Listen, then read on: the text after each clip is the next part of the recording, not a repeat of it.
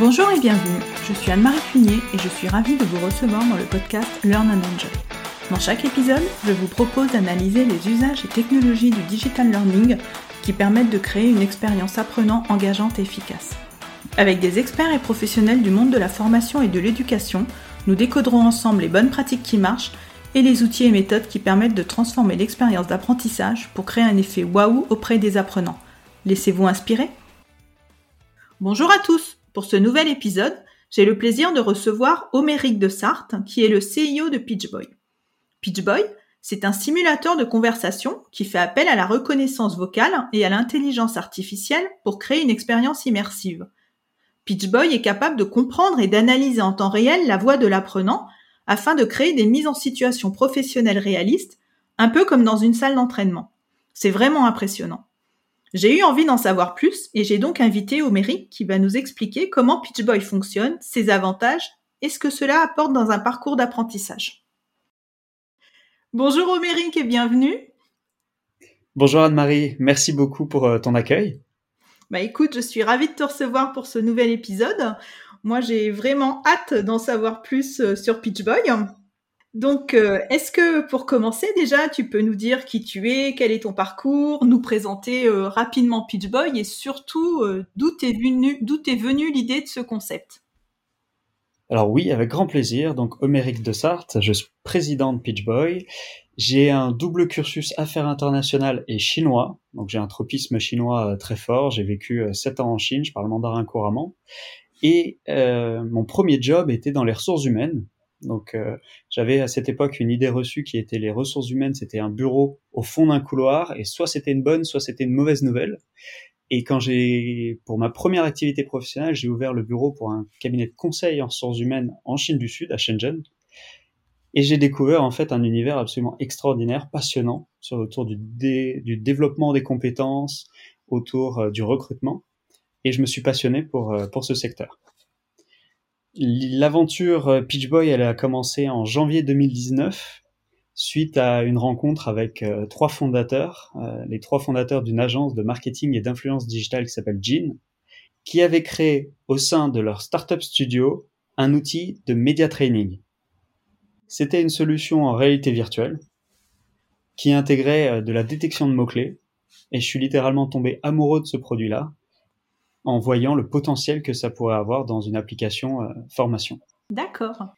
Et euh, long story short, les trois fondateurs, on s'est mis d'accord pour euh, créer une nouvelle société qui s'appelle Pitchboy SAS et qui avait vocation à développer une technologie autour de la compréhension et du langage naturel. Et eh bien justement, donc Pitchboy fait appel donc à cette technologie de compréhension du langage naturel. Donc moi, je suis complètement néophyte. Donc est-ce que tu peux nous expliquer comment cela marche? Oui. Alors, en une phrase, on dit, on dit tout le temps que Pitchboy, c'est un simulateur de conversation. C'est-à-dire que c'est une intelligence artificielle avec laquelle vous allez pouvoir parler de manière complètement naturelle.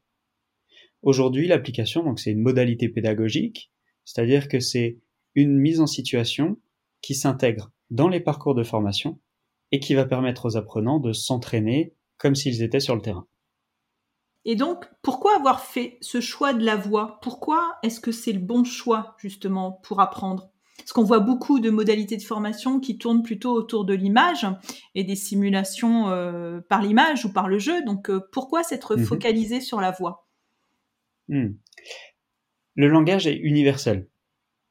C'est-à-dire que c'est le dénominateur commun à l'ensemble des êtres humains et bien sûr, après, euh, chacun parle dans sa langue. Mais le fait de pouvoir communiquer par le langage, c'est ce qui nous permet de d'échanger, de partager et de transmettre.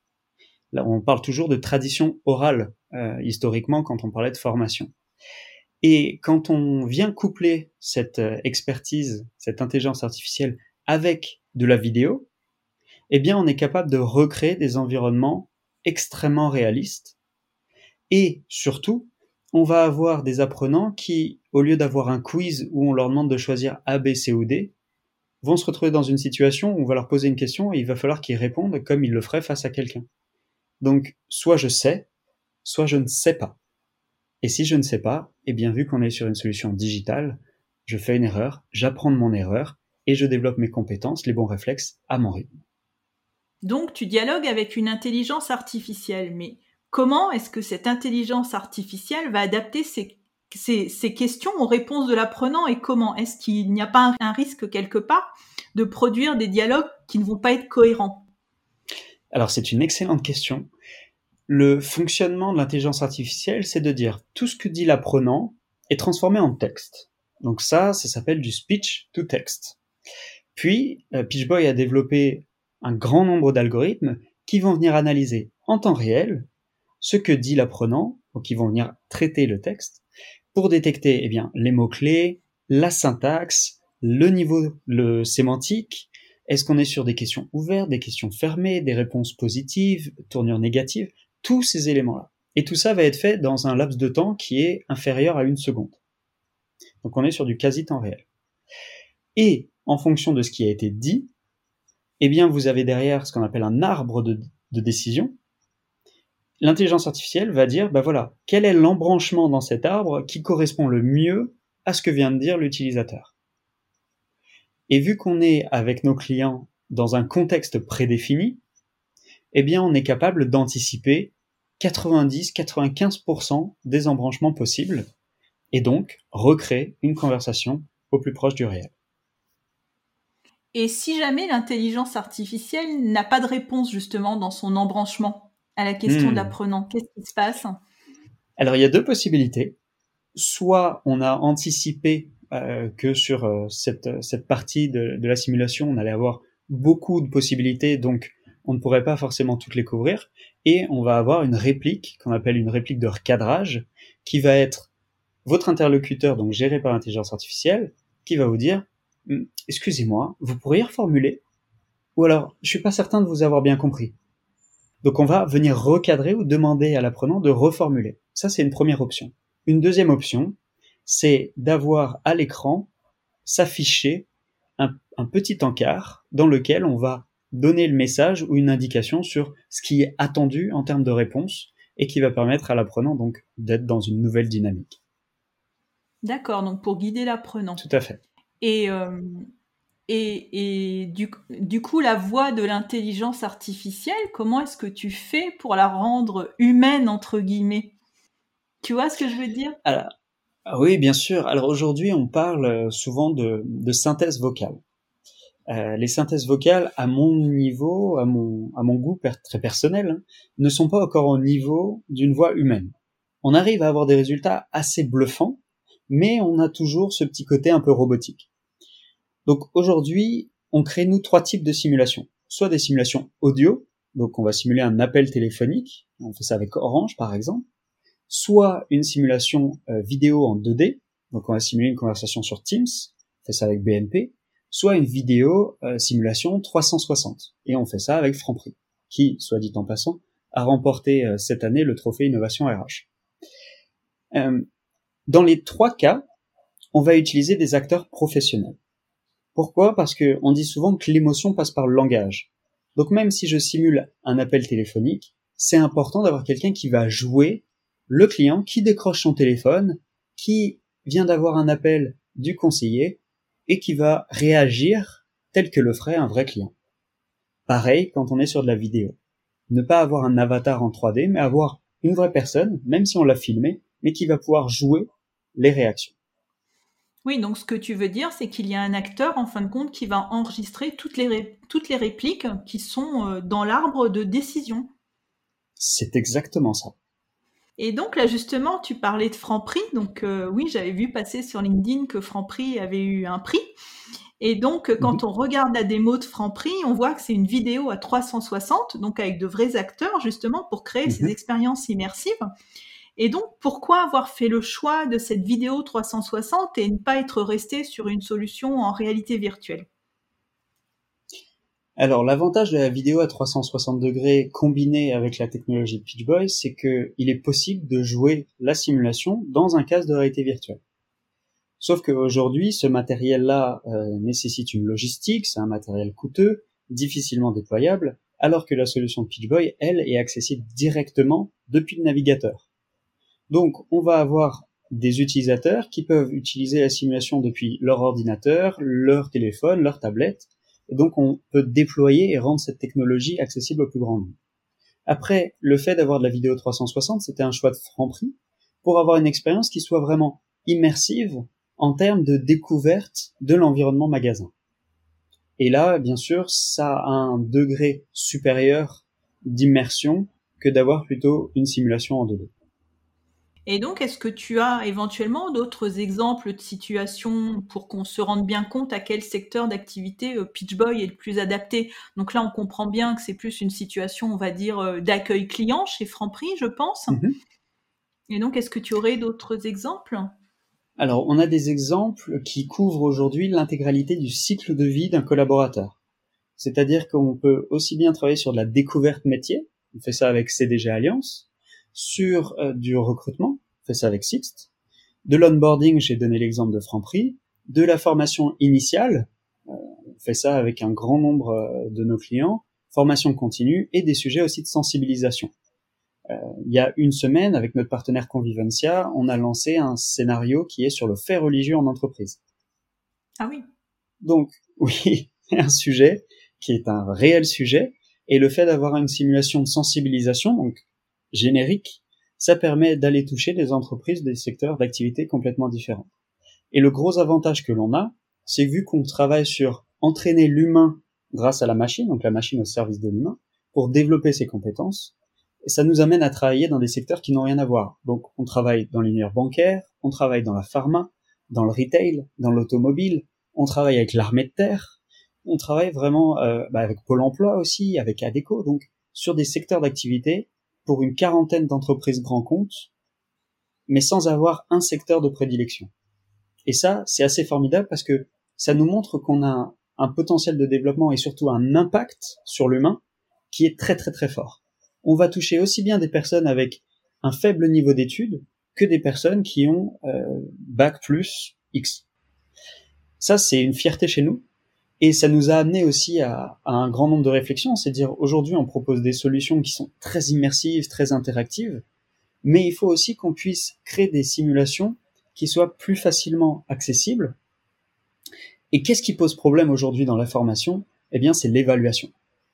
Pourquoi? Parce que l'évaluation quand elle est faite sous un forme de quiz, c'est pas, ça fait pas partie de la formation, c'est une épreuve et en toute transparence personne n'aime ça ça ne permet pas à l'entreprise de savoir que la personne a été bien formée, qu'elle a bien suivi la formation, et ça ne permet pas à l'apprenant de se challenger. C'est juste un moment de stress où il se dit une fois que c'est passé, je serai ravi et j'oublie tout le reste. Donc nous, qu'est-ce qu'on fait? On va proposer notre technologie au travers aussi de notre éditeur, parce qu'on a développé un éditeur pour que nos partenaires organismes de formation et les académies des grands comptes puissent prendre en main la technologie.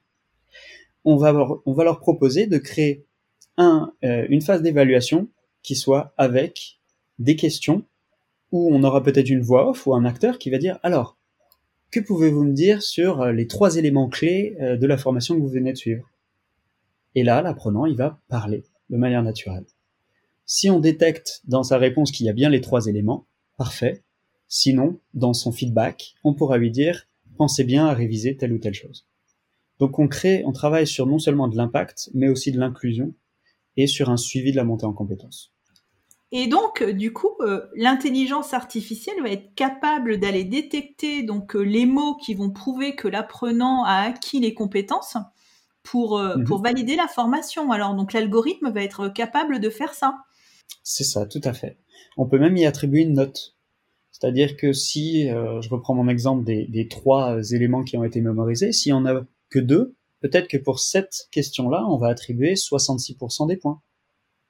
Si euh, il y en a deux et que le troisième est une erreur grave, on peut peut-être même avoir du malus.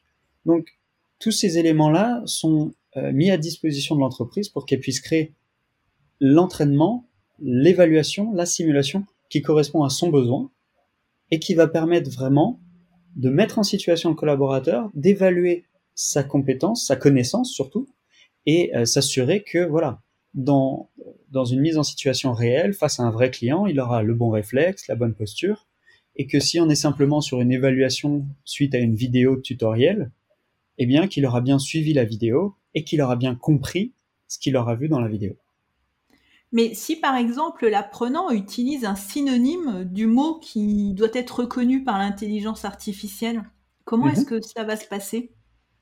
Alors, aussi euh, surprenant que ça puisse paraître, euh, la technologie qu'on a développée est disponible dans 70 langues, capable de comprendre l'intégralité des synonymes, et euh, on a même créé des bibliothèques. Pourquoi? Je vais donner un exemple très concret, les insultes. Dès lors qu'on fait une simulation en asynchrone, qu'on n'a personne par-dessus l'épaule pour regarder vérifier, en tant qu'être humain, ça arrive très souvent qu'on a envie de tester les limites de la machine. Et donc, pour éviter d'une simulation à l'autre d'avoir à réécrire euh, l'ensemble des insultes, on va créer des bibliothèques. Et bien de la même manière, on va avoir des bibliothèques de synonymes, des bibliothèques de déclinaison, des bibliothèques de tous ces éléments-là pour faire gagner un maximum de temps aux concepteurs et aux chefs de projet. D'accord, je suis impressionné. Hein. D'accord. Merci beaucoup tu viens donc du coup tu viens de nous parler donc de l'évaluation donc euh, de la formation quelque part des résultats et donc est-ce que tu as mhm. des retours euh, des apprenants? Qu'est-ce qu'ils en pensent les apprenants? Alors c'est clé. Pourquoi? Euh, Parce que aujourd'hui oui en tant qu'entreprise on travaille avec des, des, clients, nos clients ce sont des commanditaires et eux-mêmes ont comme utilisateurs comme clients si je peux me permettre les utilisateurs du terrain.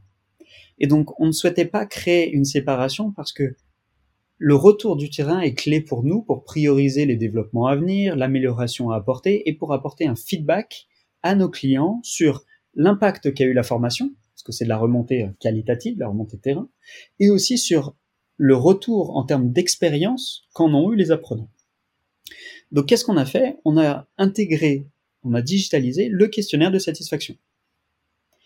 Je fais ma simulation, et au lieu d'avoir tout de suite mon feedback, eh bien, je vais avoir 4, 5, 10 questions sur lesquelles je mets une notation sur 5. Et après, une fois que j'ai validé ça, je vais avoir euh, mon feedback avec ma note, le détail de ma note, mes axes de progression. C'est un peu la carotte avant euh, d'avoir le feedback. Et nous, ça nous permet de savoir qu'aujourd'hui, on a une satisfaction de 4,65 sur 5 ah pour nos simulations. Alors, on ne met pas ce questionnaire-là à chaque fois, que forcément, quelqu'un qui prend plus de temps à euh, répondre, il n'aurait pas envie de devoir à chaque fois avoir le questionnaire ou il le passerait et ça, ça viendrait euh, fausser les résultats. Mais on le met tous les cinq fois, voire en fonction du, choix du client, de manière complètement aléatoire. Donc, très bien. Donc, tu viens de nous expliquer un petit peu euh, tout le fonctionnement de, de PitchBoy. Et donc, si on devait mhm. résumer un petit peu les avantages de, de, de PitchBoy donc, quel serait, euh, je crois que en fin de compte, Pitch Boy répond aux quatre piliers de l'apprentissage. Donc, est-ce que tu pourrais euh, juste euh, nous, les rappeler? Alors, il y a le premier qui est l'attention. Donc, c'est par l'immersion, par le réalisme de l'expérience. Le deuxième, c'est l'engagement actif, donc par la voix. Hein. Je, ne suis pas dans un mode ABCD, c'est je parle, soit je sais, soit je ne sais pas. Donc, engagement très très actif. le troisième, c'est le retour d'information. Donc ça, c'est par le feedback qui me permet de identifier mes points forts, mes axes de progression, de recommencer et développer des compétences avec un ancrage euh, réel et profond. Et enfin, le dernier, c'est euh, la consolidation. Donc ça, c'est par la rejouabilité. On est sur, des formats courts, hein, donc de 3 à 10 minutes, donc soit fast, soit micro-learning. Et ça permet, tout ça, euh, permet d'avoir une expérience d'apprentissage qui réduit le temps nécessaire développer des compétences, qui permet aussi à l'entreprise de mesurer le retour sur investissement de la formation, et enfin qui permet d'identifier les besoins d'accompagnement, qu'ils soient individuels ou collectifs. Donc c'est la première fois en fait dans l'histoire de la formation professionnelle qu'on va pouvoir fournir aux managers les données qualitatives pour devenir les managers coach qu'on leur demande d'être depuis 5-6 euh, ans. Et donc euh, là, en t'écoutant, euh, Pitch Boy, ça me fait un peu penser à une intelligence artificielle qu'il y avait dans un livre de euh, Bernard Minier. Je ne sais pas si tu connais Bernard Minier. Donc le livre s'appelait M l'abîme. Et donc l'intelligence artificielle s'appelait Deus. Et Deus, oui, et Deus, cela se passe d'ailleurs à Shanghai. Euh, si j'ai bonne hmm. mémoire. Et Deus est entraîné donc euh, par des collaborateurs et l'un des, collaborateurs, l'un des collaborateurs euh, introduit un biais dans Deus.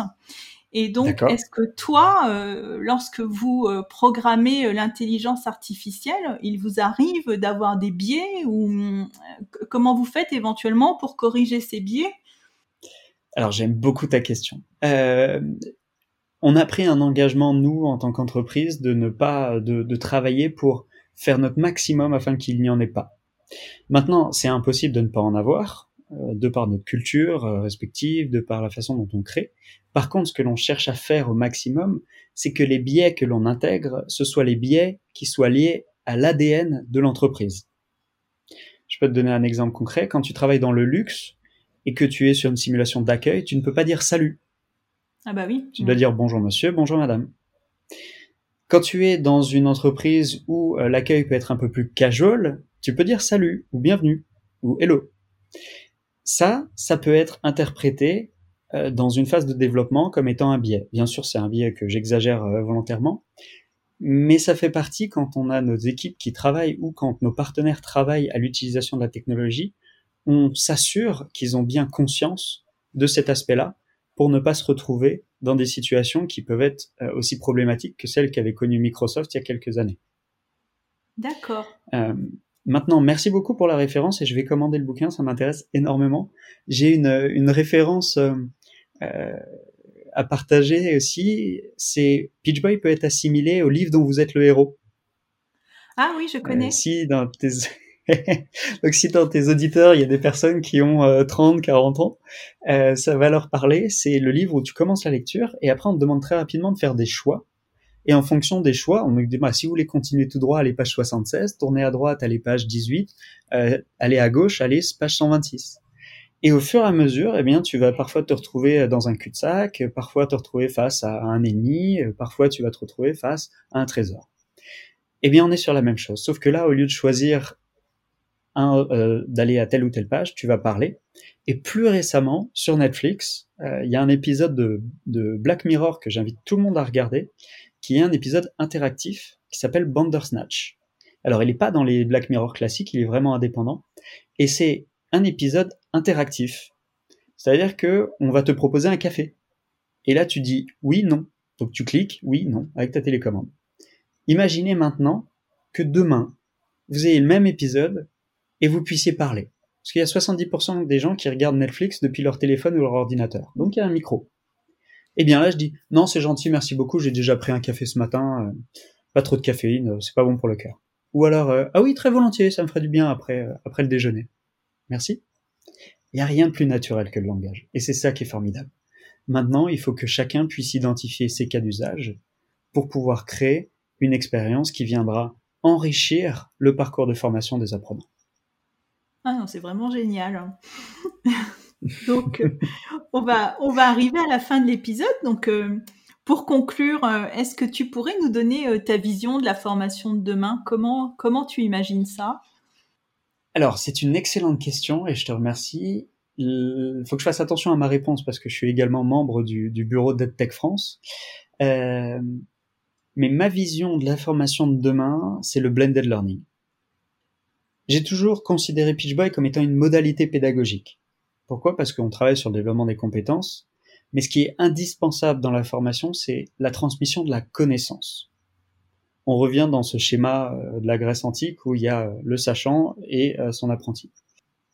Pourquoi le blended learning? Parce qu'on a besoin de créer une dynamique dans l'apprentissage, et donc il faut pouvoir mélanger, mixer les modalités, et que je considère aujourd'hui comme on a très facilement accès à l'information et à la formation, il faut pouvoir rendre ça euh, accessible, dynamique, dans des modalités, dans des formats complètement différents. Je ne fais pas partie de ceux qui croient que le présentiel euh, a disparu ou va disparaître. Pour moi, on a toujours besoin de l'humain. Par contre, une utilisation plus optimum, euh, plus personnalisée du temps avec un expert, ça oui, ça oui, j'en suis euh, intimement convaincu. Et euh, une utilisation plus spécifique du digital aussi. Donc euh, blended learning, présentiel, distanciel et digital, les trois, les trois mélangés et en harmonie. Mmh, je suis tout à fait d'accord avec toi. Je trouve que après cette période de crise sanitaire, enfin moi personnellement, je suis extrêmement contente que les réunions en physique mmh. reprennent et de pouvoir revoir des, des, personnes en vrai, quoi. c'est absolument formidable. Enfin, il y a du pour et du contre. C'est-à-dire qu'en une journée, on peut quand même faire 6 à 8 rendez-vous en visio, ce qui est quand même assez génial pour une équipe commerciale. Mais il y a un moment, sachant que euh, on achète une solution, mais on achète aussi un rapport humain, c'est important de pouvoir se voir, partager un moment. et euh, pas plus tard que ce midi, on était avec euh, avec un client au déjeuner. Et eh ben on a créé du lien, on a parlé de choses autres que le travail et que le bureau, et ça vraiment ça a beaucoup manqué. Ah oui, complètement. Je suis tout à fait d'accord avec toi. Eh bien, Oméric, on arrive à la fin de l'épisode. Je te remercie beaucoup. Donc, ce que, ce que je te propose, c'est de mettre dans les liens de l'épisode donc euh, ton contact LinkedIn, ton profil LinkedIn, mhm. comme ça les auditeurs pourront éventuellement te contacter. Et puis, tu m'as aussi euh, transmis un lien où on peut visionner des simulations de Pitch Boy.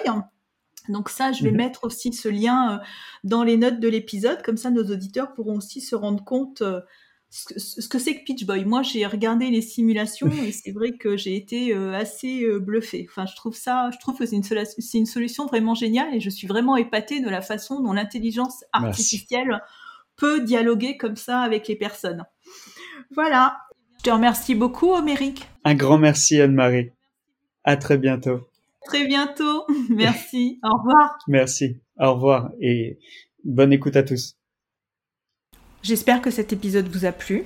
Si vous aimez le podcast Learn and Enjoy et si vous avez envie de me soutenir, de m'aider à faire connaître ce podcast, la meilleure façon, c'est de me laisser une note 5 étoiles sur Apple Podcast ou un petit commentaire. Pensez aussi à vous abonner pour être informé de la sortie des prochains épisodes. Et pour rester en contact ou me proposer un thème que vous souhaitez que j'aborde, vous pouvez me rejoindre sur LinkedIn. Vous me trouverez sous mon nom, Anne-Marie Cuinier. Je vous dis à très vite pour un nouvel épisode.